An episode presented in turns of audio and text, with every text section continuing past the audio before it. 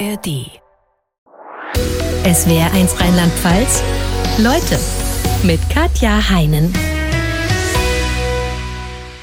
SWR1 Leute mit dem Wissenschaftsjournalisten Bas Karst. Viele kennen ihn durch seinen Bestseller Der Ernährungskompass, in dem er alle maßgeblichen Studien zum Thema Ernährung ausgewertet hat. Jetzt hat er dasselbe getan, was unsere psychische Gesundheit betrifft und dem Ernährungskompass einen Kompass für die Seele hinzugefügt. Herzlich willkommen, Leute Bas Karst. Hallo. Hallo, Frau Hein. Wir haben uns vor vier Jahren schon mal gegenüber gesessen und äh, damals darüber gesprochen, wie sich Ihr Leben komplett verändert hat. Sie hatten zwar in ihrem Beruf als Wissenschaftsjournalist vorher auch schon mal ein paar Bücher geschrieben, aber die hatten nicht so viele Konsequenzen. Und dann kam der Ernährungskompass und ist wirklich durchgeschlagen. Sie haben über eine Million Exemplare verkauft. Das Buch wurde in über 20 Sprachen übersetzt und sie waren mit einem Schlag mit Mitte 40 reich und glücklich. Also ich hatte zumindest den Eindruck, da sitzt mir ein superglücklicher Mensch gegenüber. Hat der Eindruck gedrogen? Äh, ich weiß nicht genau, wann das war, wenn es so gerade in diesen ersten Wochen, Monaten des Erfolgs war. Da war ich nicht nur glücklich, ich war wirklich auf Wolke 7. Ich war teilweise euphorisch. Und äh, dann war es halt so, nach ein paar Monaten war es ein bisschen so, als wollte mein Geist und mein Körper mich da wieder runterholen. Und äh, was ja auch okay ist, ne, wieder von dieser Wolke runterholen. Nur was das Merkwürdige war und auch das Bittere und auch Unangenehme ist, dass es da noch weiter runterging. Und ich anfing mich, äh, ja, traurig zu fühlen, energielos, lustlos und das über wirklich so Tage und Wochen hinweg. Und ich kann mir vorstellen, man macht sich ja selber dann auch noch Vorwürfe, weil man denkt, eigentlich müsste ich doch total zufrieden sein mit dem, was ich jetzt erreicht habe. Endlich bin ja. ich am Ziel meiner Träume ja. angelangt und durch diese Vorwürfe, die man sich macht, wird es wahrscheinlich noch schlimmer, oder? Ja, und es war ja nicht nur der berufliche Erfolg, es war auch, ich war, bin glücklich verheiratet, ich habe eine tolle Beziehung, ich habe drei kleine Kinder, die ich liebe und ich hatte eigentlich einen super Alltag und dann sitzt du da und fragst dich, warum kannst du das nicht alles genießen? Warum bist du so undankbar? Und dann kommen diese Schuldgefühle hinzu. Ja, das war, es war echt eine unangenehme Situation, bis ich dann irgendwann wirklich genug davon hatte und dachte, so geht's nicht weiter. Sie sagen heute, ich hatte damals eine trügerische Vorstellung von Glück. Wie sah Ihre Vorstellung denn aus? Ja, ich denke, das eine, ein Punkt, weshalb das so kam, weshalb ich in dieses Tief geriet, äh, war wirklich, denke ich, weil ich so eine Art von Zeitlebens eigentlich, so eine Glücksvorstellung hatte. Man könnte sagen, ein Wenn-Dann-Modell. Wenn du beruflich durchgestartet bist, ja, dann wirst du glücklich sein. Oder wenn du die Frau deines Lebens gefunden hast oder wenn du eine Familie hast, dann wirst du glücklich sein und das Glück wird dann auch immer während sein. Und das ist so eine Art von irgendwie naive Glücksvorstellung. Und ich denke, die Enttäuschung dann lag darin auch, dass diese Illusion dann geplatzt ist, dass ich gemerkt habe, nee, so verhält es sich nicht mit dem Glück. Es ist nicht so, dass da irgendwo am Horizont äh, so, so, ein Goldschatz liegt und wenn du da hinkommst, dann bist du immerwährend äh, zufrieden. Sie haben sich dann die Frage gestellt, gibt es sowas wie emotionales, dauerhaftes Wohlbefinden überhaupt? Und haben dann was gemacht, was Sie auch schon für den Ernährungskompass gemacht haben. Sie haben sich diverse Studien angeschaut. Schon mal vorab, gibt es sowas wie dauerhafte Zufriedenheit? Ja gut, äh, Glück ist sicherlich etwas Flüchtiges. Ne? Nur so eine Art von innere Balance und eine halbwegs eine zufriedene Haltung im Leben, ja, die denke ich, kann es mehr oder weniger dauerhaft geben. Dass es dann sicher Momente gibt im Alltag, wo man nicht so gut drauf ist, ja, das, das ist klar. Ich meine, ich habe äh, drei kleine Kinder und mal schläft man nicht so gut oder, oder mal gibt es irgendeinen Krach.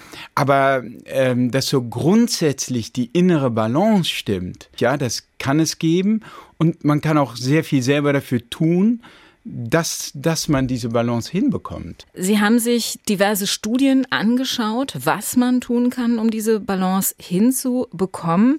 Jetzt gibt es ja auch sicherlich wie zum Thema Ernährung, auch zum Thema psychischer Gesundheit wahnsinnig viele verschiedene Studien. Welche haben es denn in Ihr Buch geschafft? Gut, ähm, ja, es gibt viele Studien. Es gibt, äh, also im, im Grunde erscheinen hunderte von Studien jeden Tag zu dieser ganzen Thematik. Und äh, ich gucke mir das immer an, sozusagen, was da an neuen Studien erscheint und muss dann natürlich erstmal filtern, was sind überhaupt seriöse Studien, was sind grundsätzlich gute Studien, wie gut ist die, das Fachmagazin, in dem das erschienen sind, ist das stichhaltig gibt es nicht nur eine Studie, die auf diesen Sachverhalt hinweist, sondern mehrere. Gibt es einen Wirkmechanismus, der dahinter steckt? Also können wir ungefähr erklären, warum zum Beispiel Kurkuma gut für die Seele ist. Das ist so die eine Seite, die rein wissenschaftliche Seite. Und dann gibt es bei mir immer auch den Selbstversuch. Und ich, ich gucke dann, ich äh, ernähre mich die nächsten Wochen mehr mit Kurkuma und Kurkumin und, und guckt dann wirklich, habe ich den Eindruck, dass das eine Wirkung hinterlässt oder nicht. Und wenn diese beiden Kriterien irgendwie äh, positiv sind, dann hat so eine Strategie eine Chance, dann ins Buch zu landen. Dann lassen Sie uns doch vielleicht erstmal klären, was in unserem Kopf passiert, wenn es uns schlecht geht oder wenn wir an einer Depression erkranken im schlimmsten Fall. Wenn man sich das anguckt, trotz jahrzehntelanger Forschung weiß man bis heute nicht genau, was bei einer Depression im Körper und im Gehirn passiert. Es gibt eine sehr gängige Hypothese. Jahrzehntelang hat man Depressionen vor allem so neurowissenschaftlich gesehen so durch die Brille von Botenstoffen betrachtet. Und man sagte sehr kurz gefasst, dass eine Depression so etwas ist wie ein Serotonintief. Serotonin ist einer dieser vielen Botenstoffe im Gehirn, mit denen unsere Nervenzellen kommunizieren.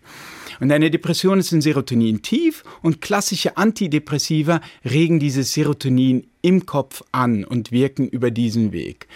Und dann hat man gerade so in den letzten Jahren verstanden, gemerkt, dass es viel, viel, erst, erstmal viel, viel komplexer ist, das wusste man schon, aber dass eine Depression vor allem auch damit zusammenhängt, dass teilweise ganze Gehirnregionen geschrumpft sind, wie zum Beispiel das Stirnhirn, das direkt hinter unserer Stirn liegt, das man auch als Präfrontalkortex bezeichnet, sowie auch ein Areal, das wichtig ist fürs Gedächtnis und im Innern des Gehirns liegt.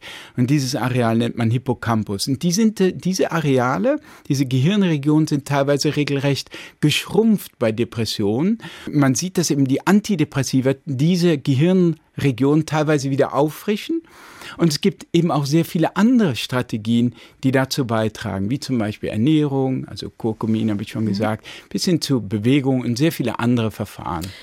Jetzt weiß man ja aus Studien, dass Menschen, die mehr Gemüse, Obst, Fisch und Vollkornprodukte essen, ein geringeres Risiko haben, an Depressionen zu erkranken, als Menschen, die sich von Junkfood äh, ernähren, viel Weißbrot essen, Softdrinks trinken. Was bewirkt die Ernährung bei uns im Kopf? Ja, eben das ist äh, ein frappierendes Ergebnis der Hirnforschung. Man, man sieht eben, dass Leute, die sehr viel Junkfood essen, tendenziell auch einen geschrumpften Hippocampus haben.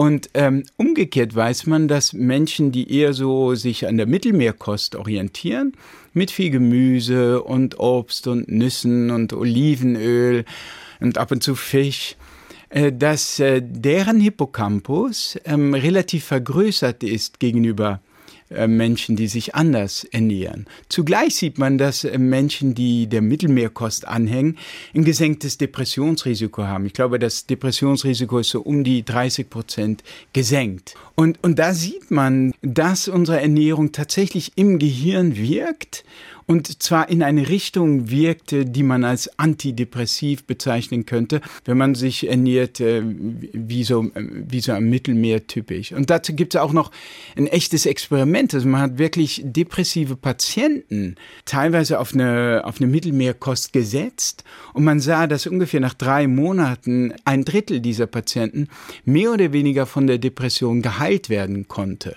Also Ohne nicht alle. Zusätzliche Medikamente. Ab, genau. Also die Ernährung als ein Baustein, wie man die Stimmung ein bisschen äh, in den Griff bekommen kann. Ganz ungut, sowohl für unseren Körper als auch für unsere psychische Gesundheit, sind Entzündungen im Körper. Wie bilden hm. die sich? Ja, und die äh, Entzündungen hängen teilweise auch mit unserer Ernährung oder falschen Ernährung zusammen. Also wir wissen, dass bestimmte Ernährungsmittel Entzündungen antreiben, äh, chronische Entzündungsprozesse, äh, also insbesondere gesättigte Fettsäuren, wie sie in Fleisch und in Milch und äh, insbesondere tierischen Produkten vorkommen, während eher so ungesättigte Fettsäuren wie Omega-3-Fettsäuren, wie sie in Lachs, Hering und anderen äh, äh, Lebensmitteln vorkommen, eher antientzündlich sind. Oder zum Beispiel auch das nun schon öfters erwähnte Kurkuma oder Kurkumin oder Ingwer oder andere Pflanzenstoffe wirken antientzündlich. Und diese Entzündungsprozesse richten, wenn sie chronisch sind, äh, enormen Schaden in unserem Körper an. Sie beschleunigen vermutlich sogar den Alterungsprozess als solches. Also sie äh, sind Risikofaktoren für Herz-Kreislauf-Erkrankungen bis hin zu Krebs. Und sie scheinen eben auch Einfluss auf unsere Stimmung zu nehmen, denn die Entzündungsprozesse können bis ins Gehirn gelangen und dort eben Unheil anrichten und zum Teil zum Beispiel auch diesen bereits erwähnten Hippocampus antasten und die Struktur antasten und dafür sorgen, dass, äh, dass nicht mehr so viele neue Nervenzellen zum Beispiel in dieser Hirnregion neu gebildet werden. Was ein frappierendes Ergebnis auch wiederum der Hirnforschung ist. Weil früher dachte man sehr lange, in einem erwachsenen Gehirn wachsen überhaupt keine neuen Nervenzellen nach. Man weiß, just in dieser einen Region die bei der Depression so eine wichtige Rolle spielt, diesen Hippocampus. Da ist dies möglich. Also da bilden sogar wir Erwachsene am Tag noch im Schnitt 700 neue Nervenzellen. Und das kann mehr oder weniger sein, je nachdem, wie, wir uns ernähren, bewegen etc. Wenn wir versuchen, diese Nervenzellen zum Wachsen zu animieren, funktioniert es mit Ernährung oder ähm, nimmt man da am besten noch ein paar Zusatzstoffe in Kapselform zu sich, damit man sicher sein kann, dass man genügend positive Stoffe zu sich nimmt? Ja, das hängt ein bisschen davon ab. Also je nachdem, wie viel man mit Kurkumin oder zum Beispiel Safran ist auch so ein Stoff oder Omega-3-Fettsäuren äh, und anderen Nährstoffen, wie viel man damit kocht oder wie viel man die isst. Ne? Wenn man jetzt zum Beispiel gar nicht mit Kurkumin kocht, weil man die Gerichte nicht mag, dann in Curry ist es drin, ne? Zum Beispiel. Bitte? In ja, Curry, in Curry ist es drin. Genau. Und Curry enthält, glaube ich, so zur Hälfte Kurkumin. Wenn man das gar nicht mag, also meine Frau mag zum Beispiel keine Currygerichte.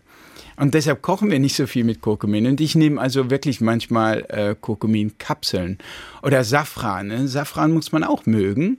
Und wenn man es nicht mag, und so werden, werden auch diese Experimente gemacht natürlich. Also in den Experimenten, dann nimmt man eine Gruppe von Menschen, eine Gruppe bekommt eine Placebo-Pille, wo nichts drin ist oder wo irgendetwas Wirkungsloses drin ist. Die anderen bekommen ähm, 30 Milligramm Safran täglich für ein paar Wochen. Und da sieht man zum Beispiel auch, Safran lindert nicht nur Depressionen, sondern hebt auch das Wohlbefinden von Menschen, die nicht depressiv sind. Und also, man kann damit kochen oder man kann die Kapseln nehmen, bei, bei Omega-3-Fettsäuren genauso. Wenn man keinen Fisch essen mag oder wenn, wenn man irgendwie sonst keine Omega-3 Quellen zu sich nimmt, ja, in Form von Leinsamen, Walnüssen etc., dann kann man das eben als, ähm, als Kapsel auch nehmen. In Form, zum Beispiel in Form von Algenöl oder so. Oder einfach ein gutes Öl über einen Salat geben. Ja gut, äh, nee, also Omega-3, äh, das gibt's nicht so als Öl. Also Leinöl kann, zum Beispiel. Ja, man kann Leinöl nehmen, ja, aber ich meine, ich finde Leinöl, das ist vielleicht persönlich, ja, aber ich finde Leinöl hat schon einen sehr strengen Eigengeschmack. Ähm, aber gut, viele Leute mögen es. Also dann doch besser die Fischöl- oder Algenölkapsel. Nein, also um Gottes Willen, wer Leinöl mag, also äh, kann, kann das zu sich nehmen. Es gibt einen kleinen Unterschied zu, zu, zu den Fischölen, die sind etwas längerkettig und die sind besonders günstig. Insofern würde ich äh, immer äh, langkettige Omega-3-Fettsäuren empfehlen, also besonders in Form von eben Lachs, Hering, Makrele etc. Okay, also Safran war das, Kurkuma und entsprechendes Fischöl bzw. Algenöl, das sind Dinge, auf die man achten sollte. Ja, oder damit kochen halt, ne? Klar. Lassen Sie uns zum Thema Sport kommen. Dass Sport nicht nur für den Körper, sondern auch für die Seele gut ist. Ich glaube, das ist den meisten von uns klar. Ja, es ja. gibt ja dieses Runners High, wenn man eben entsprechend joggt, dass man sich danach super fühlt irgendwann. Ähm, was verändert denn Sport in unserem Hirn, dass wir uns äh, dadurch besser fühlen? Lässt es auch den Hippocampus wachsen? Oder? Ja, es klingt jetzt wahrscheinlich komisch, aber es ist genau, das ist der Fall. Also erstens einmal, aktiviert es den Hippocampus, aktiviert äh, vermutlich auch den Präfrontalkortex. Das heißt, man aktiviert, wenn man anfängt, sich zu bewegen, just die, jene beiden Gehirnareale, die bei äh, Depressionen entweder geschrumpft oder unteraktiviert sind. Also das dürfte schon mal für so einen Wohlfühleffekt äh, sorgen. Und dann äh, aktiviert Sport auch diese Neubildung von, von Nervenzellen, von, von Neuronen im, im Hippocampus und sorgt auch über diesen Weg dann eher langfristig vermutlich für eine erhöhte Stressresilienz, weil dieser Hippocampus so enorm wichtig ist für die Stressresilienz. Gibt es denn Sportarten, von denen Sie sagen, die machen uns besonders glücklich, weil die den Hippocampus am meisten mobilisieren? Ja, es gibt äh, ein bisschen Daten dafür. Also man sollte eigentlich immer sagen, die, die Sportart, die du am meisten magst, ja, weil das ist die Sportart, die du dann auch tust. Und einfach die Bewegung zu bekommen, ist das Wichtigste. Aber es gibt so ein bisschen Daten, die darauf hinweisen, dass gerade so Mannschaftssport unsere Stimmung am, am, noch am meisten mit einer gehobenen Stimmung, mit den geringsten emotionalen Problemen, dem geringsten Stress etc. einhergeht. Nur da ist natürlich wichtig, oder glaube ich auch ziemlich klar, Mannschaftssport ist, ist schon allein deshalb schön, weil man in einer Gruppe zusammenkommt und schon allein Socializing und Zusammensein mit anderen anderen Menschen mhm. stärkt unsere Seele natürlich. Mhm. Ne? Was ist, äh, wenn man mit ganz einfachen Spaziergängen durch die Natur anfängt, weil 43 Prozent der Deutschen machen, glaube ich, gar keinen Sport. Ja, genau, eben. Ähm, viele bewegen sich überhaupt nicht und die gewinnen am meisten. Diese Gruppe gewinnt am meisten. Wenn man von nichts auf etwas geht, gewinnt man am meisten, sowohl was den Körper als auch was den Geist betrifft. Und es gibt ein Experiment, wo man, in diesem Fall waren es etwas ältere Leute, so ab 60 bis 90 ungefähr, wo man eben eine Gruppe, die hat nichts getan, die andere Gruppe, die ging dreimal die Woche, ich glaube eine Dreiviertelstunde spazieren. Und das hat gezeigt, nach einigen Monaten, dass bei denen, normalerweise schrumpft der Hippocampus auch im Alter. Unser Gehirn schrumpft, das ist ein Alterungsprozess. Jedes Jahr um zwei Prozent etwa? Je, je, nach Struktur, aber der Hippocampus gehört dazu, dass er relativ stark äh, schrumpfen kann im Alter. Und bei dieser Gruppe, die einfach nur spazieren ging, dreimal die Woche eine Dreiviertelstunde, war der Hippocampus sah nicht nur hinterher nicht kleiner aus, also war nicht, nicht, nicht nur nicht geschrumpft, sondern hatte im Volumen sogar etwas zugenommen. Und das, da sieht man schon, abgesehen von dem stimmungserhellenden Effekt, sieht man auch hier wieder diesen total günstigen Effekt auf das Gehirn. Mhm, wobei hier ja wahrscheinlich auch tatsächlich nicht nur die Bewegung das ausmacht, sondern eben dieses Naturerlebnis dazukommt, wenn man eben einfach zum Beispiel durch den Wald läuft. Ja? Äh, Natur ist auch ganz, ganz wesentlich äh, für das psychische Wohlbefinden von uns. Weiß man warum? Ja, richtig. Also äh, man hat auch das äh, häufig untersucht. Also man sieht zum Beispiel, dass äh, jetzt äh, gibt es noch ein anderes Gehirnareal, das ich einführen muss. Das ist der Mandelkern oder Amygdala, ein Angstzentrum in unserem Kopf, das hochgefahren ist, zum Beispiel auch bei Depressionen, aber auch bei Angstzuständen. Also hier haben wir nicht dieses runtergefahrene und dieses verkleinerte, sondern eher eine Hyperaktivität oder sogar teils sogar eine strukturelle Vergrößerung. Und man sieht zum Beispiel, dass das bei Großstädtern äh, sensibler eingestellt ist, also äh, schneller Alarm schlägt. Ähm, während bei Menschen im Dorf sieht man das weniger. Man sieht auch bei einem Spaziergang durch die Natur wird die Aktivität im Mandelkern gedämpft, während sich bei einem gleich langen Spaziergang durch die Stadt nichts tut. Und so hat man schon den ersten Hinweis darauf, dass so negative Gefühle irgendwie auch in der Natur runtergefahren werden. Und ich denke, dass es viel damit zu tun hat, dass wir gerade in der, in der Großstadt sowieso aber auch so ähm, im Online-Leben äh, mit dem ganzen Multitasking, auf dem Bildschirm gucken, dann gibt's Facebook, Instagram, dann gibt's E-Mails, dann gibt's eine To-Do-Liste, die nie endet und so weiter. Diese, all diese, diese ganze Reizüberflutung, all diese Reize, die auf uns einprasseln, müssen von unserem Gehirn erstmal weggefiltert werden, weil das meiste ist nicht relevant für die Aufgabe, die wir zu erledigen haben. Wir müssen uns ja auf einen Bruchteil von wichtigen Informationen konzentrieren. Und diese Filterarbeit kostet jede Menge Kraft. Übrigens weiß man mittlerweile auch, dass wenn man äh, stundenlang konzentrierte Arbeit macht, der äh, Präfrontalkortex, der auch so wichtig ist bei, bei, bei Depressionen und bei äh, Stimmungstiefs, dass der nach und nach vergiftet wird regelrecht. Und der regeneriert dann wieder in der Natur zum Beispiel oder im Schlaf. So, und damit sind wir schon beim Thema. In der Natur fallen nämlich all diese Reize, diese Reizüberflutungen fallen weg. Und wir, wir, wir saugen, wir wollen im Grunde alle Reize, die da in der Natur sind, in uns hineinsaugen. Das Gehirn will gar nicht filtern. Oft sind es in der Natur ja auch so sehr angenehme wiederholende Reize, also zum Beispiel so ein Rascheln von Blättern im, im, im Wald. Das ist ja nichts Anstrengendes, das ist eher wie so eine Massage für unser Aufmerksamkeitssystem oder ähm, Wellen, Meereswellen, die, die haben nichts Überforderndes oder nicht, das kann zwar wild sein, aber das hat so etwas ruhig, ruhiges, rhythmisches, wiederholendes. Das beruhigt uns, wir müssen nichts filtern und da kann sich das, im Grunde gönnt man sein, seinem Gehirn eine gewisse Verschnaufpause und das tut auch eben unserer Stimmung gut. Das geht ja sogar so weit, dass es Untersuchungen gibt, äh, dass Menschen, die im Krankenhaus liegen und äh, nach draußen ins Grüne gucken durchs Fenster, schneller genesen als Menschen, die gegen eine Betonwand gucken. Ja, das war, äh, das war auch, das ist klar untersucht und das war eine Science-Studie, also in dem renommiertesten Wissenschaftsmagazin überhaupt. Und in den, in den 80er Jahren hat ein Forscher das publiziert und das war überhaupt so der Anfang, dass die Forschung anfing, diese Thematik ernst zu nehmen. Er hat eben gesehen, den, den Leuten waren die Gallenblase entfernt worden. Und auch da nach dem Zufallsprinzip wurden manche in einen Raum ohne Ausblick zugewiesen und die anderen bekamen einen äh, Raum zufällig mit Blick auf ein paar Bäume. Das war gar nicht so großartig. Und siehe da, die Patienten, die also einen Blick auf Bäume hatten in ihrem Zimmer, heilten schneller, die durften schneller wieder nach Hause gehen, sie brauchten weniger starke und weniger Schmerzmittel und äh, laut Krankenschwestern waren sie auch besser drauf während des Aufenthalts. Das heißt im Klartext, wenn ich zum Beispiel zur Behandlung einer Depression in eine Klinik gehen muss, mich stationär aufnehmen lassen muss, wäre es schon auch hilfreich, wenn die im Grün liegt. Ja, man, man, weiß das auch. Man weiß bei Psychotherapien zum Beispiel, dass die im Wald besser funktionieren, wirksamer sind als in einem sterilen Krankenhaus.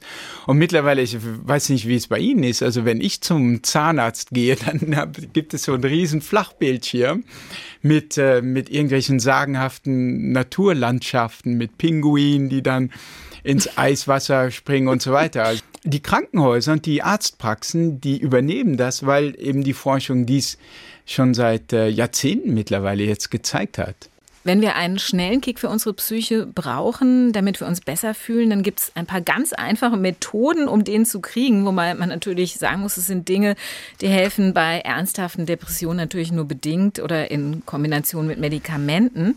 Aber bei alltäglichen Stimmungstiefs können die schon eine ganze Menge bewirken. Ich spreche jetzt von Fasten, von Saunagängen, von kalter Dusche, also alles Dinge, die eigentlich unseren Körper herausfordern und äh, eher stressen. Also zumindest die kalte Dusche finde ich jetzt nicht besonders angenehm.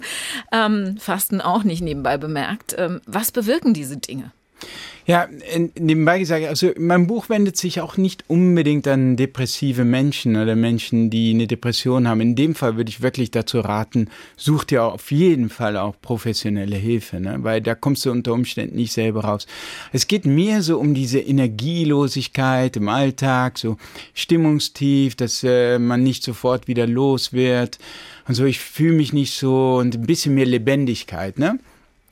Und da können diese Sachen enorm helfen, weil ich glaube generell, und das haben wir eben schon mit der Natur ein bisschen angesprochen, stehen wir modernen Stadtneurotiker eigentlich so unter dauerndem Psychostress. Wir haben diese Reizüberflutung, unser Kopf ist dauernd beschäftigt, wir sind dauernd in unserem Kopf. Und der Körper dagegen wird nie mehr gestresst. Und das ist gerade so mit Blick auf die Entwicklungsgeschichte, auf unsere Evolutionsgeschichte, auf die Millionen von Jahren, die uns geprägt haben, während wir entstanden, während unser Körper und unser Geist entstanden, einfach zutiefst unnormal.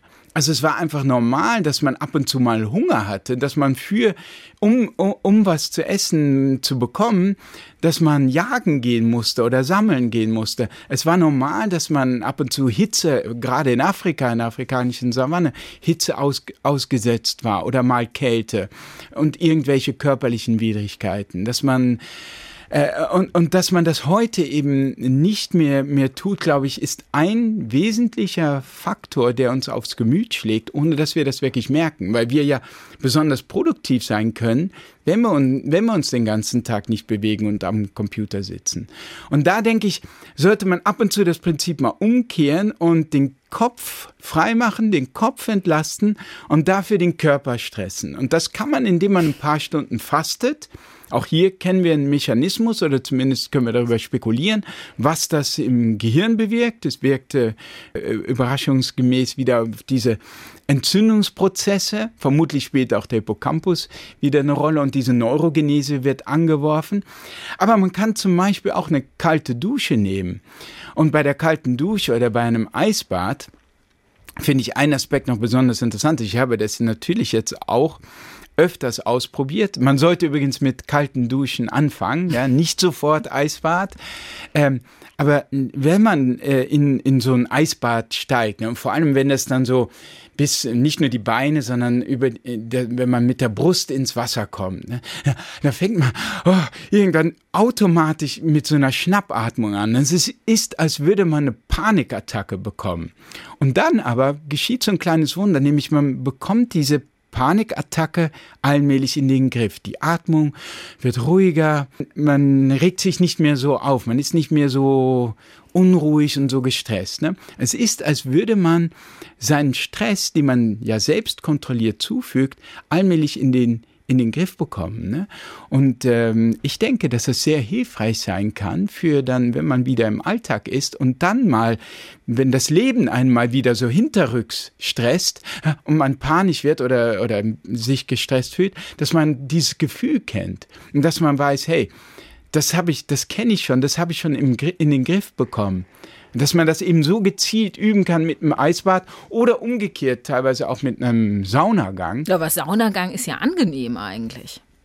Angenehm, ja. Also die meisten finden es angenehmer, aber so nach 20 Minuten wird auch ein Saunagang von 80 bis 90 Grad, ich mache das selbst auch öfters, ähm, auch irgendwie unangenehm. Die Körpertemperatur steigt, das ist fast, als würde man ein bisschen Fieber bekommen. Herzschlag steigt, Blutdruck steigt. Das ist alles ein Stress für den Körper. Aber auch da übt man diese Stressreaktion wieder und ja, man härtet dabei in gewisser Weise ab. Und da gibt es auch Studien, die das beweisen, dass Leute, die sowas öfters machen, öfters in die Sauna gehen oder öfters äh, kalt duschen, ja, besser gelaunt sind? Ja, insbesondere bei der, bei der Sauna gibt es sehr viele Studien, weil sehr viele ähm, Leute das machen, insbesondere in Finnland. Da gibt es riesige Studien, die zum Beispiel zeigen, dass äh, häufiger äh, Saunagänge, also wir sprechen jetzt wirklich über vier, fünf Mal die Woche versus nur einmal die Woche, zum Beispiel das Alzheimer-Risiko drastisch senkt um 60, 65 Prozent ungefähr. Und man weiß aus Experimenten wiederum mit depressiven Patienten, wenn man sie in eine Art Sauna, das wäre jetzt ein ganz Körper, das ist so eine, das sind, sind so Hitzegeräte, sehen ein bisschen aus wie ein Sarg und da legt man sich dann rein, aber es ist ähnlich wie eine Sauna, die, die Körpertemperatur wird darin erhitzt. Und da kann man sehen, dass das sogar bei handfesten Depressionen eine, eine starke Wirkung entfaltet, die, äh, die wirklich von der Effektstärke her ähnlich ist wie, wie ein Medikament. Über Fasten hatten wir schon gesprochen. Ähm, ist es egal, wie ich faste? Ja, also die, äh, das Wichtige ist sozusagen einfach ein paar Stunden Wasserfasten ohne Kalorienzufuhr. Die Art und Weise ist, denke ich, dann nicht mehr so wichtig.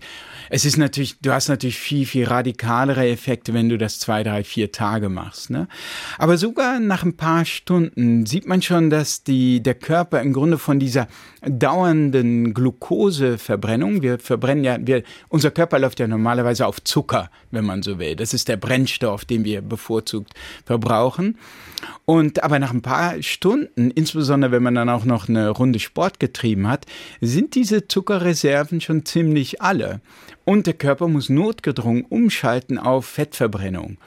Und äh, dabei entstehen wieder äh, antientzündliche Moleküle, die eben stimmungsaufhellend wirken können. Aber ich muss sagen, äh, mir geht's, was Fasten betrifft, geht's mir wirklich ähnlich wie Ihnen, dass, äh, dass ich mich eigentlich erst wieder wohlfühle, wenn ich endlich, wenn ich endlich wieder essen darf. Ich habe das Gefühl, dass Hunger mir eher schlechte Laune macht. Bei mir ist es auch, aber man, äh, es gibt viele Leute, die wirklich da schwören, dass sie ähm, ja über eine höhere geistige Klarheit äh, dann verfügen, wenn sie ein paar Stunden oder sogar zwei Tage nichts gegessen haben und dass teilweise sogar die Laune sich bessert. Es gibt Studien, die das zeigen.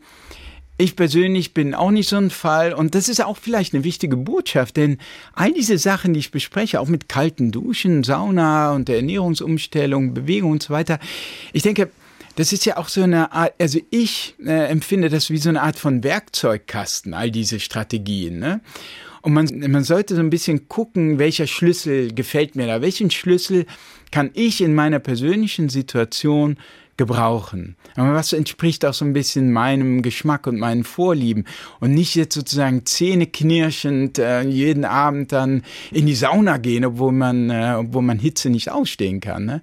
Ein bisschen so auch auf den eigenen Körper hören. Jetzt gibt es ja zusätzlich zu den Dingen, die Sie gerade beschrieben haben, die über den Körper auf die Psyche wirken. Auch noch Sachen, die wir machen können, die direkt auf die Psyche wirken. Da wäre zum Beispiel Meditation. Wie hilft Meditation? Ja, Meditation war sicherlich äh, eines jener Strategien oder Techniken, die mein Leben am nachhaltigsten verändert haben und am tiefgreifendsten, denke ich auch, dafür gesorgt haben, dass ich ja auch allmählich aus diesem Tief herauskam.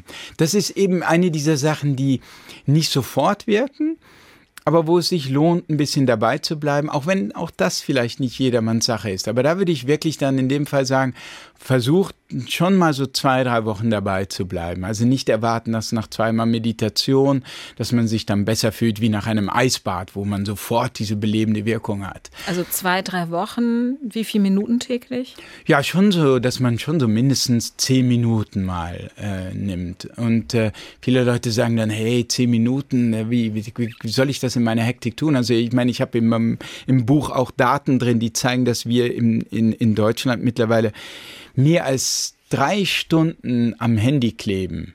Und äh, vielleicht kann man die, kann man davon dann so zehn Minuten abzwacken und äh, dafür dann mal Meditation ausprobieren. Ja, oder man nutzt das Handy mit einer Meditations-App drauf. Die gibt es ja durchaus auch. Die ja, richtig. Anleitet. Dann, dann wäre es gut genutzt. Dann wäre das Handy äh, super genutzt. Weil, und ich habe diese Meditations-Apps auch genutzt. Sie sind unheimlich hilfreich. Und ein Grund, weshalb die hilfreich sind, war, ist, weil ähm, eine Standardübung der Achtsamkeitsmeditation besteht darin, dass du deine Aufmerksamkeit auf den Atem richten sollst. Und du sollst beim Atem bleiben. Ja, nicht die, nie, einfach nur mit der Aufmerksamkeit beim Atem bleiben.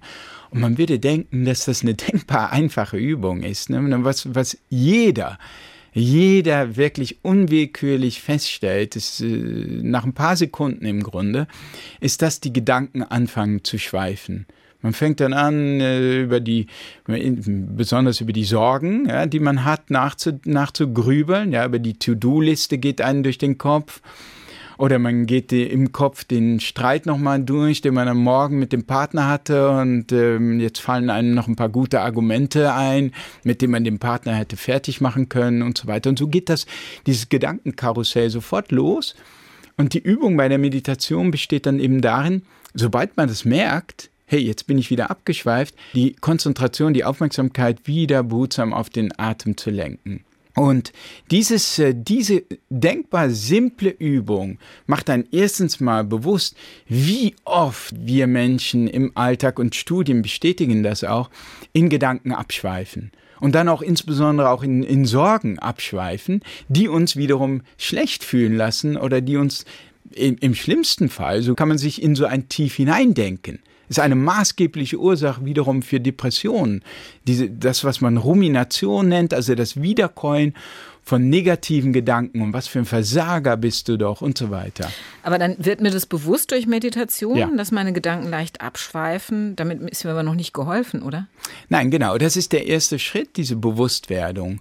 Und dadurch, dass man äh, die Übung ja darin besteht, sozusagen die Aufmerksamkeit dann wieder, sobald man merkt, dass man abgeschweift ist, wieder zurück auf den Atem zu lenken, da, dadurch durchbricht man im Grunde diese, diese sozusagen dieses feststecken bleiben in den Gedanken. Man löst sich jedes Mal wieder von diesem Gedankenkarussell. Und was jetzt passiert ist, dass man eine gewisse, letztlich eine gewisse Distanz zu dem Gedankenkarussell gewinnt. Also die Gedanken bleiben, aber du machst gewissermaßen einen Schritt zurück und kannst deine Gedanken wie, fast wie von außen als Beobachter beobachten. Man spricht so in esoterischen Kreisen oft, dass wir mit den Gedanken identifiziert sind. In der Therapieforschung sagt man, dass wir mit den Gedanken fusioniert sind. Und das bedeutet, dass wenn meine Gedanken jetzt irgendeiner Sorge nachhängen und wenn das, das sagen wir, das sind ängstliche Gedanken, dann sind wir diese Angst oder, äh, oder, oder wenn wir wütende Gedanken hegen über unseren Partner oder einen Kollegen, dann sind wir die Wut. Also es erfüllt uns komplett in dem äh, Moment. Genau, wir sind vollkommen, wir sind das, wir sind, es gibt keine innere Distanz dazu. Und die Meditation, insbesondere wenn man das wiederholt macht, durchbricht diese Identifikation, diese Fusion mit den Gedanken. Man macht einen Schritt zurück und mein Meditationslehrer sagt immer, du kriegst im Grunde so eine Art von Raum zwischen Reiz und Reaktion. Also sagen wir, du kommst nach Hause und die Bude ist ein Chaos. Das ist der Reiz, ja, Bude Chaos. Ähm, und die Reaktion ist Wutanfall, weil mein Partner äh, wieder äh, nachlässig wie er ist, ist halt nicht so ordentlich wie wir das sind, nicht so perfekt. Ähm, äh, der hat mal wieder einen Mist gebaut und dann führt natürlich die, dieser Gedanke gleich dazu, was er gestern oder sie gestern alles nicht getan hat und so weiter. Ne? Und schaukelt sich dann so hoch, diese Gedanken, ein Gedanke führt zum nächsten. Gefühle werden angestachelt bis zum Wutanfall. Und die Meditation sorgt dafür, dass du dieses, wenn das in deinem Innern passiert, wenn sich so ein inneres Gewitter zusammenbraut, dass du anfängst, das zu sehen. Du siehst es. Und wenn du es siehst, bist du es nicht mehr. Du bist es automatisch nicht mehr. Du bist jetzt das, was dieses ganze Geschehen beobachtet. Du hast sofort die Sache entschärft. Und du kannst jetzt sagen, hey, Will ich jetzt, dass hier die Gedanken weiter so mich hochschaukeln, dass ich wütend werde? Oder will ich, will ich jetzt diese Reizreaktionskette durchbrechen? Und helf lieber beim Aufräumen, genau. Lassen Sie uns äh, noch über eine andere Methode sprechen, von der Sie sagen, die ist nachgewiesenermaßen wirkungsvoll. Das ist, wenn man sich äh, in der stoischen Lebensart übt. Die Stoiker, habe ich mal in Geschichte gelernt, das waren Leute wie Seneca, die ja vor ziemlich langer Zeit, vor 2000 Jahren etwa lebten. Was bringt es uns heute, wenn wir uns in stoischer Lebensart üben? Ja, ich finde an den Stoikern und der überhaupt der Philosophie schon sehr interessant, weil wir natürlich denken, dass wir es sind, wir heutigen, wir gegenwärtigen Leute, die so sehr zu leiden haben, ne, unter dieser Reizüberflutung, was weiß ich, was alles, oder den, den, der, den unnatürlichen Lebensstil ohne Bewegung etc. mit dem ganzen Fastfood, das es früher nicht gab tatsächlich haben die Leute immer schon gelitten. Ne? Deshalb gibt's ja diese Techniken wie Meditation im Buddhismus. Und schon die Stoiker haben für vor 2000 Jahren, also Epiktet, Seneca, Marc Aurel, haben schon darüber nachgedacht, wie kann man zu mehr Gelassenheit und zu mehr Gleichmut im Alltag gelangen. Und haben da so ihre äh, Theorien und pra auch praktische Tipps entwickelt. Und ein Tipp, äh, den ich von Epiktet äh, sehr wertvoll finde, ist, dass er sagt, es gibt im Leben Dinge, die hast du in der Hand, andere Dinge hast du nicht in der Hand. Und wir konzentrieren uns sehr häufig darauf. Unsere Aufmerksamkeit sozusagen richten wir sehr häufig auf die Dinge, die wir eigentlich nicht so in der Hand haben. Also ein ganz konkretes Beispiel. Sagen wir, wir spielen ein Spiel, ja, einen Mannschaftssport oder so, dann konzentrieren wir uns auf den Sieg oder wie viele Punkte. Klar, oder wie, ich will gewinnen, ne? Wenn ich genau. jetzt Fußball spiele, will ich gewinnen. Auf den Gewinn, genau, auf den wie viele Tore mache ich oder macht meine Mannschaft und so weiter. Ne? Das Endergebnis. Das ist nun mal etwas, was wir nicht in der Hand haben. Ne? Was wir in der Hand haben, laut Epiktet, ist, wie gut wir spielen, wie gut wir uns einsetzen. Ja, all diese Sachen, die haben wir in der Hand aber nicht das Endergebnis. Weil da eben auch noch Glück reinspielt oder wie meine Mitspieler wie gut sich die, Genau, wie gut die genau. gegnerische Mannschaft äh, und so weiter. Ne? Es kann allerlei passieren. Und das, das geht für so viele Facetten im Leben, ne? für beruflichen Erfolg ja, wir können uns gut einsetzen, das haben wir in der Hand, wir können uns kollegial verhalten, aber das Endergebnis, ob die Gehaltserhöhung kommt oder ob wir auf die nächste Stufe kommen, das haben, ich meine, braucht sich ja nur die wirtschaftliche Lage zu verändern und, und wir werden, äh, wir werden gekündigt, mhm. ja, obwohl wir uns eingesetzt haben.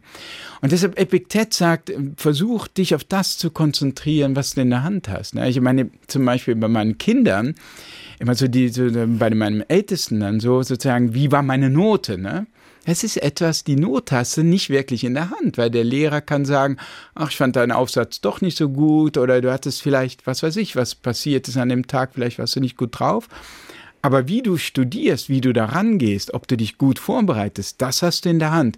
Und Epiktet sagt, wenn man sich, wenn es einem wirklich gelingen würde, sich darauf zu konzentrieren und wenn du dann alles gibst, dann kann dir eigentlich das Endergebnis gestohlen bleiben, denn du hast alles gegeben, was du konntest. Das heißt, Den, man kann mit sich zufrieden sein Ja. und muss sich einfach auch dann gar nicht mehr ärgern im Nachhinein, wenn das nicht eingetreten ist, was man sich erhofft hat, weil man sich damit gar nicht beschäftigt. Richtig. Und, äh, und das ist zwar nicht so einfach, finde ich, diesen Rat sozusagen im Alltag immer so zu beherzigen, aber wenn man wiederholt darüber nachdenkt, finde ich, hat das etwas sehr Entlastendes. Und so, so gibt es noch andere Techniken der Also- Stoiker, die ich äh, ja, faszinierend finde. Und faszinierend auch, dass die nach 2000 Jahren immer noch so eine Gültig Gültigkeit haben. Also eine Technik, äh, die ich toll fand, äh, eine stoische Übung aus Ihrem Buch, ist äh, Übe dich darin, das Unglück vorwegzunehmen. Können Sie mal kurz erklären, was man sich darunter vorzustellen hat? Also ich gebe einfach mal ein Beispiel. Man steht in der Schlange im Supermarkt, die Schlange ist unbeweglich oder man steht im Stau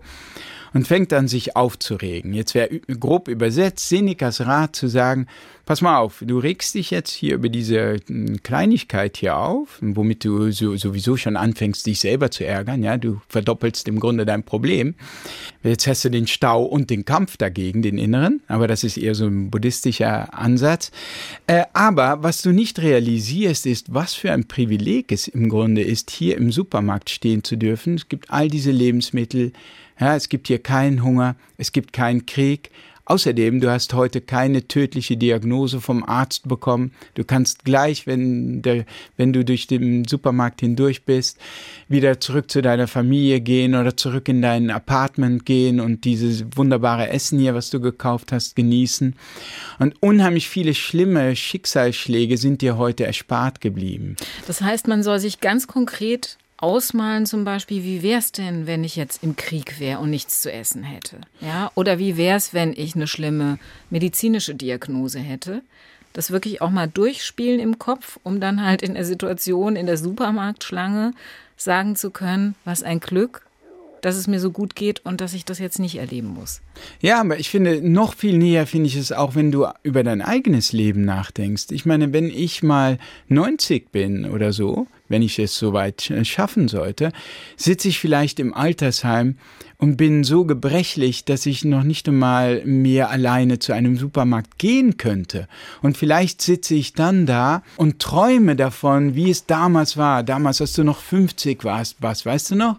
Als die Familie noch zusammen war mit deinen kleinen Kindern, wie schön das war mit deiner Frau und dieses freie Leben und äh, körperlich und geistig war, war alles noch okay. Und du, was hast du gemacht?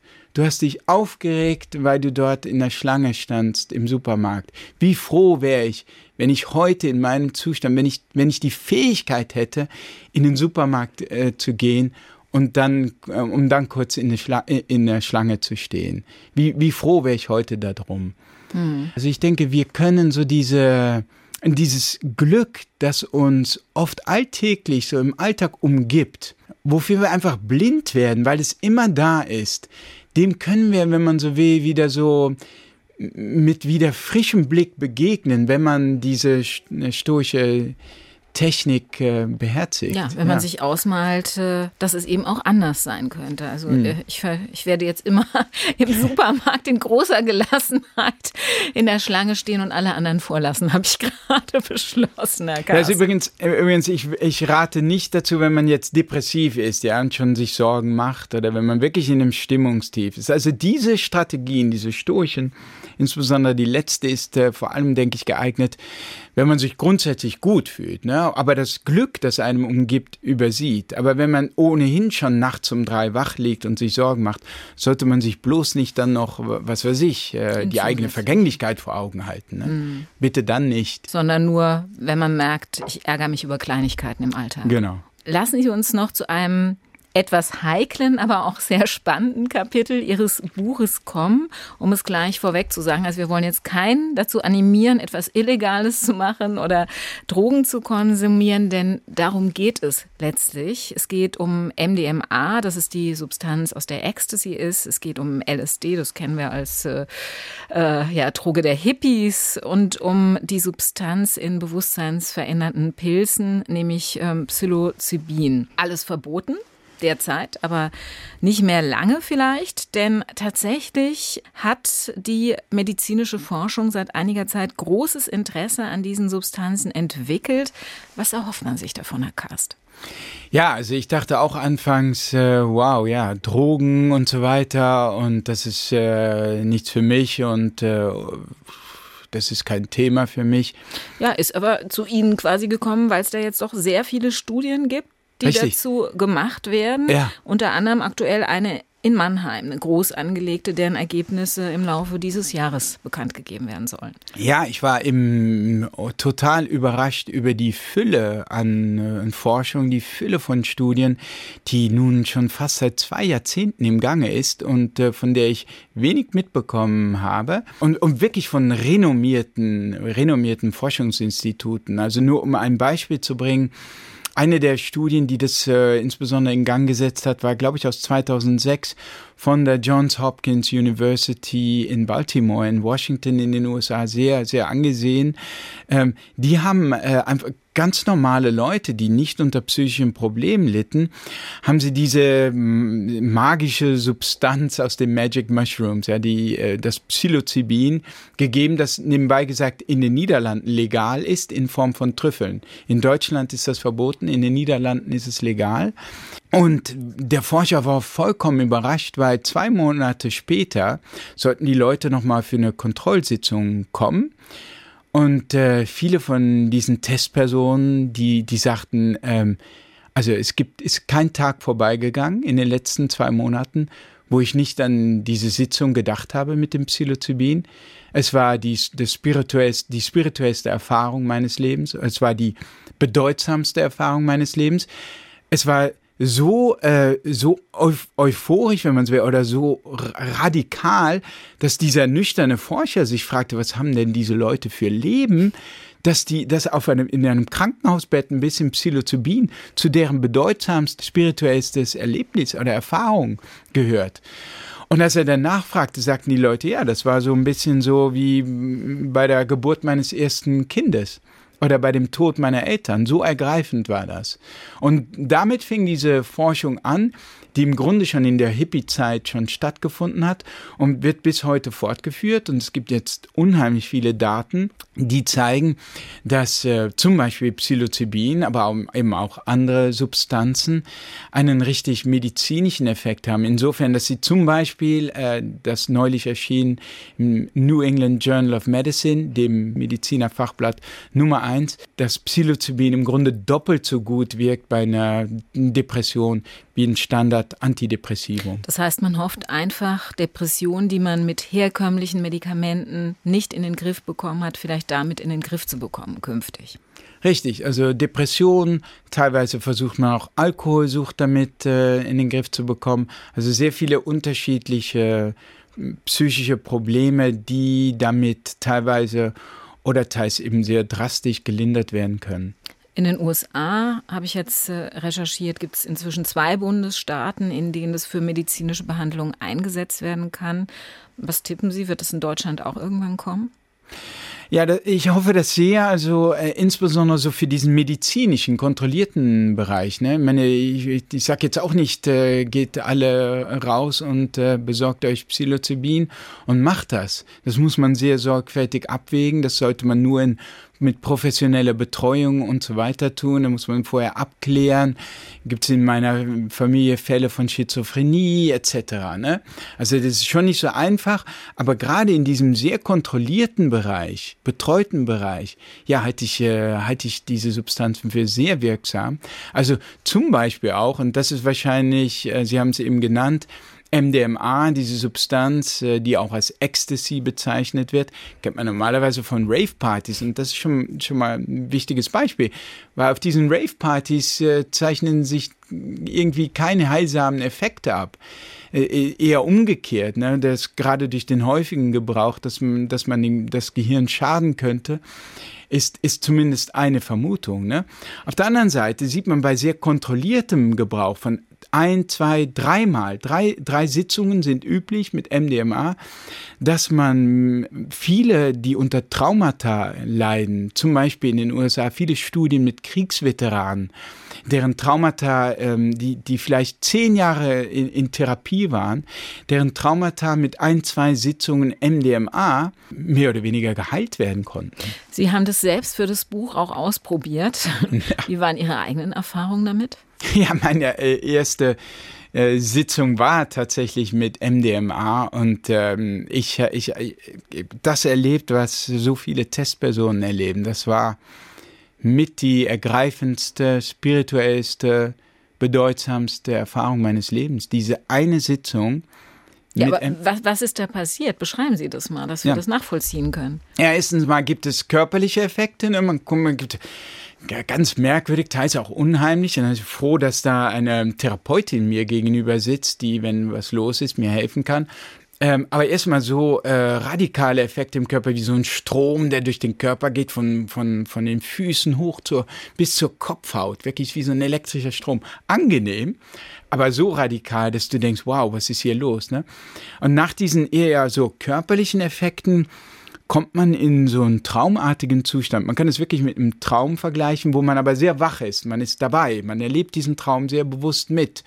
Um nur eines zu beschreiben, ich hatte ähm, gerade ein paar Tage vor dieser Sitzung, war meine Frau mir um den Hals gefallen, hatte gesagt, äh, abends, als sie nach Hause kam, hatte gesagt, ich habe den tollsten Mann der Welt. Und bei mir ist es halt, äh, das freut mich natürlich, aber es ist halt typisch, dass bei mir dann so diese innere negative Stimme geradezu losgeht und äh, so sagt, naja, das ist jetzt ein bisschen übertrieben, ist das jetzt schon, ja, also jetzt äh, nicht so doll, ja, oder das ist so so stimmt das ja nicht. Und jetzt unter dem Einfluss von MDMA erlebte ich diese Sitzung im, in diesem traumartigen Zustand nochmal, aber diese innere Stimme war verschwunden.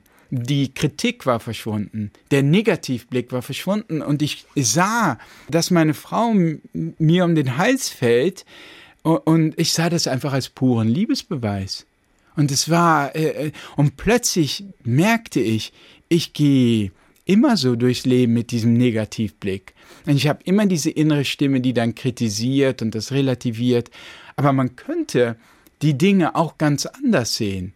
Man könnte die Dinge neutral oder positiver sehen und dieselben Fakten deines Lebens könntest du ganz anders erzählen, ganz anders deuten, als du es durch, mit diesem Blick, mit diesem Negativblick üblicherweise tust.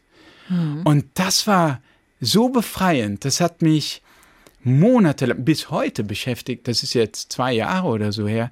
Das beschäftigt mich bis heute noch, wenn ich mich dabei ertappe, etwas zum Beispiel negativ zu sehen, äh, voreilig, wo ich sofort merke, hey, man könnte es auch anders sehen. Das, das darüber nachdenken hat, äh, hat mich wirklich tiefgreifend verändert und äh, zum Positiven. Hm.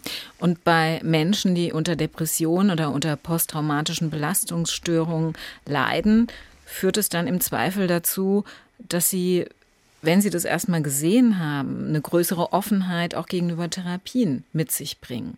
Ja, also das sprich, dass ja. sie dann besser erreichbar für Therapien danach sind. Genau, also den Effekt hat man auch, also dass, äh, dass, dass man sich öffnet für eine Therapie, dass eine Therapie, eine Gesprächstherapie, welcher Form auch immer, jetzt erst richtig losgehen kann. Aber was man auch hat, ist, dass äh, Leute in einer MDMA-Sitzung oder Psilocybin-Sitzung auf das Trauma gucken. Es ist ja auch so ein Trauma, sagen wir mal so ein Kriegstrauma oder Gewalt in der Kindheit. Das ist ja etwas, was unheimlich schwierig ist, ist psychologisch dahin zu gehen, sich das nochmal vorzustellen, wenn man diesen ganzen Schmerz wieder spürt. Diese Substanzen geben einen aber ein sehr positives Gefühl, ein Gefühl von Liebe und Mitgefühl und man fühlt sich stark. Und in diesem subjektiv so gestärkten Zustand kann man es sogar wagen, an das Trauma ranzugehen und da reinzugucken. Und dann kommt es eben vor, dass man das Trauma anders sieht. Also ein, ein dieser Kriegsveteran, der so darunter gelitten hatte, dass ähm, eine Granate seinen Kumpel äh, getötet hatte und nicht ihn, der sieht also unter dem Einfluss von MDMA diese Szene noch einmal und in dieser traumartigen Szene verzeiht ihm sein Kumpel und sagt, hey, du kannst nichts dafür und es wäre besser dein Leben, du würdest, du würdest mir mehr Ehre schenken, wenn du jetzt einfach mit deinem Leben weitermachst, statt weiter in deinen Kummer zu versinken. Und der Mann war nach dieser Sitzung von, von seinem Trauma geheilt. Aber in Deutschland ist es noch nicht möglich. Wir ja. werden die Daten abwarten und äh, genau. schauen, wie es kommt. Deshalb äh, bitte jetzt keine Selbstexperimente genau. ja. starten, sondern äh, darauf warten, bis es irgendwann ja, legalisiert wird und in der Medizin angewandt wird. Ja, und richtig. Und was MDMA betrifft, das steht wirklich jetzt in diesem Jahr oder nächstes Jahr kurz vor der Zulassung eben als Medizin, begleitende Medizin bei der Therapie äh, von eben posttraumatischen Stressbelastungen. Auch in Deutschland, oder? Nein, in den USA. Dann kommt es hoffentlich auch, wie üblich, dann langsam mal nach Deutschland. Lassen Sie uns zum Schluss noch auf ein deutlich weniger brisantes Thema kommen, was unserer Psyche gut tut. Ähm, einfach, dass wir unter Menschen gehen, stabile Beziehungen aufbauen. Wie wichtig sind solche stabilen Beziehungen denn für unsere innere Zufriedenheit, für unsere Glücksgefühle? Ja, unheimlich wichtig. Also es gibt dazu eine wirklich äh, umfassende Literatur hunderte von Studien, ähm, die zeigen, dass, also es gibt eine sehr große Harvard-Studie, wo man seit äh, 80 Jahren oder so, in diesem Fall nur Männer begleitet, um äh, dem, dem Ursprung oder der, der, den entscheidenden Zutaten des Glücks unter anderem auf die Spur zu kommen. Und die fassen ihre Ergebnisse mittlerweile wiederholt äh, mit einem Wort zusammen, nämlich Liebe. Es gibt auch Studien, die, wo man sich gefragt hat, was zeichnet eigentlich jene wenigen Menschen aus, die, äh, die zu den allerglücklichsten auf diesem Planeten äh, gehören? Es sind nicht unbedingt die erfolgreichsten, es sind nicht die reichsten, es sind nicht die berühmtesten. Das sind diejenigen, die in ihrem Alltag viele soziale Beziehungen haben, die gut sind, die einfach mit Freunden, mit Familie, mit, mit Kollegen. Das ist, das ist sozusagen der Stoff, aus dem Wohlbefinden im Alltag entsteht. Hm. Was ich interessant finde, ähm, es gibt auch Studien, die zeigen, es geht nicht nur um enge Freundschaften, ganz klar natürlich auch, ähm, die einem gut tun, sondern auch das tägliche Plaudern zum Beispiel mit der Supermarktkassiererin, ja. ja. oder ja. dem Barista im Coffeeshop äh, hat Konsequenzen für unsere Psyche. Ja, richtig. Oder den Nachbarn, den man sieht und dann freundlich zugrüßt, ne? Und also all diese kleinen Sachen, also zum Beispiel dieses hm, Experiment mit dem Barista, hat man tatsächlich einfach Testpersonen in eine Starbucks-Filiale geschickt und die sollten sich ein Cappuccino oder was auch immer bestellen. Und die einen sollten sich auf, ihren, auf ihre Bestellung nur konzentrieren und die, Alten, die anderen, die zweite Gruppe, die sollte explizit eine kleine, ein kleines Gespräch mit dem Barista anzetteln. Ja, und siehe da, die Leute, die nur diese kleine Konversation von, von einer Minute oder zwei, äh, die, die das gemacht haben, die kamen, die kamen glücklicher aus diesem Starbucks raus. Also heißt für uns im Alltag äh, ruhig mal den Mut haben, um Menschen an der Kasse oder im Bus oder wo auch immer anzusprechen. Ja, ja, aufgrund dieser Forschung schon. Was interessant ist bei dieser Forschung, dass, dass, dass die auch zeigt, dass wir Menschen oft so ein bisschen so Hemmungen haben, weil wir das Gefühl haben, ah, wir wollen den anderen nicht stören, ne? wir wollen ihn nicht belästigen und, äh, und tatsächlich, wenn man sich darüber hinwegsetzt, über diese anfängliche Sorge, dass man vielleicht stören könnte, die meisten Leute hinterher sagen, ja, hat sich doch gelohnt. Er kann natürlich auch mal nach hinten losgehen, aber in den meisten Fällen lohnt es sich. Ja. Herr Karst, das Gespräch mit Ihnen hat sich auf jeden Fall gelohnt. Sie leben in einer stabilen Beziehung, Sie haben drei Kinder. Ähm, dennoch hatten Sie Phasen, in denen Sie unglücklich waren. Wir haben ja am Anfang der Sendung darüber gesprochen. Was ist denn jetzt, nachdem Sie all diese Studien gelesen haben und vieles, vieles selbst ausprobiert haben, was in dem Buch äh, steht, äh, was unserer Seele gut tut? Wie stark hat sich Ihr Leben verändert? Ja, schon sehr stark, also sehr stark zum Positiven. Also ich fühle mich sehr gut und äh, das waren teilweise die heftigen Erfahrungen mit dem Psychedelika, aber das sind so Sachen, die macht man einmal im Leben in der Phase. Was ausschlaggebender ist für den Alltag, sind so diese kleinen Sachen. Also ich bin zum Beispiel heute Morgen noch, bevor ich äh, in den Zug gefahren bin, um hierher zu kommen, eine Runde joggen gegangen. Äh, dann tankt man zugleich, wenn es schon hell ist, äh, Licht und das Licht wiederum weckt einen, das Licht ist gut für die Stimmung und setzt auch einen inneren Timer, damit man abends, äh, abends besser einschläft. Insofern, das ist etwas, was ich versuche wirklich täglich eisern zu machen. Und äh, dann im Zug habe ich, äh, hatte ich endlich mal Zeit, um mal wieder länger zu meditieren. Also ich versuche wirklich auch die Sachen in meinen Alltag zu integrieren und äh, das ist nicht immer leicht. Ich habe auch äh, ich habe auch drei Kinder und einen Job und eine Frau, die berufstätig ist und so weiter und aber ich denke ja, man, man kann ein bisschen Zeit sich dafür dafür nehmen und es tut einen richtig gut. Herr Karst, danke, dass Sie sich die Zeit genommen haben und zu uns gekommen sind. Ähm, ich habe eine kleine SW1 Glückstasche für Sie zusammengestellt mit ein paar Dingen, die nachweisbar glücklich machen, zumindest wenn man sie nicht im Übermaß Schokolade. genießt. Ich gebe die Ihnen gleich mal rüber. Ja, da ist einerseits eine Flasche Rotwein drin äh, oh. mit dem Inhaltsstoff Resveratrol. Ja genau. Die Stress lindert. Äh, da ist dunkle Schokolade drin, die hm. einen hohen Kakaoanteil hat und die Gefühle damit positiv beeinflusst. Und ähm, zuletzt noch ein Päckchen Wildblumensamen. Ja, den können Sie bei sich in Berlin ausstreuen, damit Sie auch ein bisschen Natur um sich herum haben. Ja. Ähm, denn das tut einem ja auch nachgewiesenermaßen gut und die Bienen freut es auch. Vielen Dank. Ich danke Ihnen und alles Gute. Danke sehr.